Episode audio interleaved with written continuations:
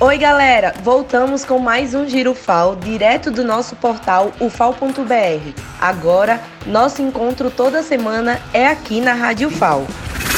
O campus do Sertão da UFAL completa 10 anos de criação e o curso de Pedagogia publica livro que retrata as experiências durante essa trajetória, com relatos sobre a história e as experiências construídas durante uma década do curso em suas diversas áreas de ensino. O LCCV da UFAL, Laboratório de Computação Científica e Visualização, em parceria com o FabLab, Laboratório de Fabricação Digital, produziu 22 lâminas que permitem a visualização em 3D para laringoscópios. Esse equipamento vai contribuir com o treinamento de profissionais de saúde que realizam a intubação em pacientes com Covid-19.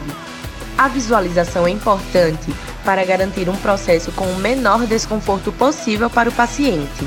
Os recursos foram financiados por dois projetos, um da UFAL junto ao MEC e outro em convênio com o Ministério Público do Trabalho em Alagoas.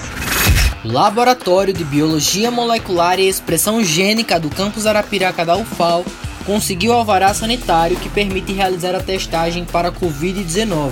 Esse é um marco histórico para o Complexo de Ciências Médicas e de Enfermagem, pois se trata do primeiro laboratório de pesquisa do campus Arapiraca a obter a certificação de órgãos de vigilância sanitária. A partir dessa autorização, o laboratório vai receber as amostras e lançar os resultados no ESUS, acelerando os diagnósticos dos pacientes do interior do estado.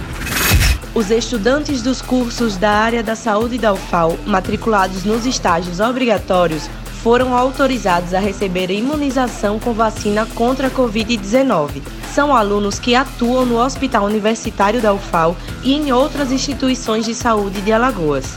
Todo o processo está sendo acompanhado pelo Ministério Público Federal em Alagoas e pelo Ministério Público Estadual e cada prefeitura ficará responsável pela vacinação dos estudantes que atuam no respectivo município. A UFAO contribuiu para elaborar o Plano Emergencial de Enfrentamento da Pandemia da Covid-19. Esse é um documento que vai nortear a destinação dos recursos do FECOEP, o Fundo de Combate e Erradicação da Pobreza. O reitor José Aldo Tonholo é o porta-voz da universidade numa campanha levantada por movimentos e organizações sociais. A gestão central da UFAL se reuniu com 21 pesquisadores de várias áreas do conhecimento interessados em participar de projetos de cooperação com a Braskem. A empresa definiu três temas para dar continuidade às ações de parceria com a universidade.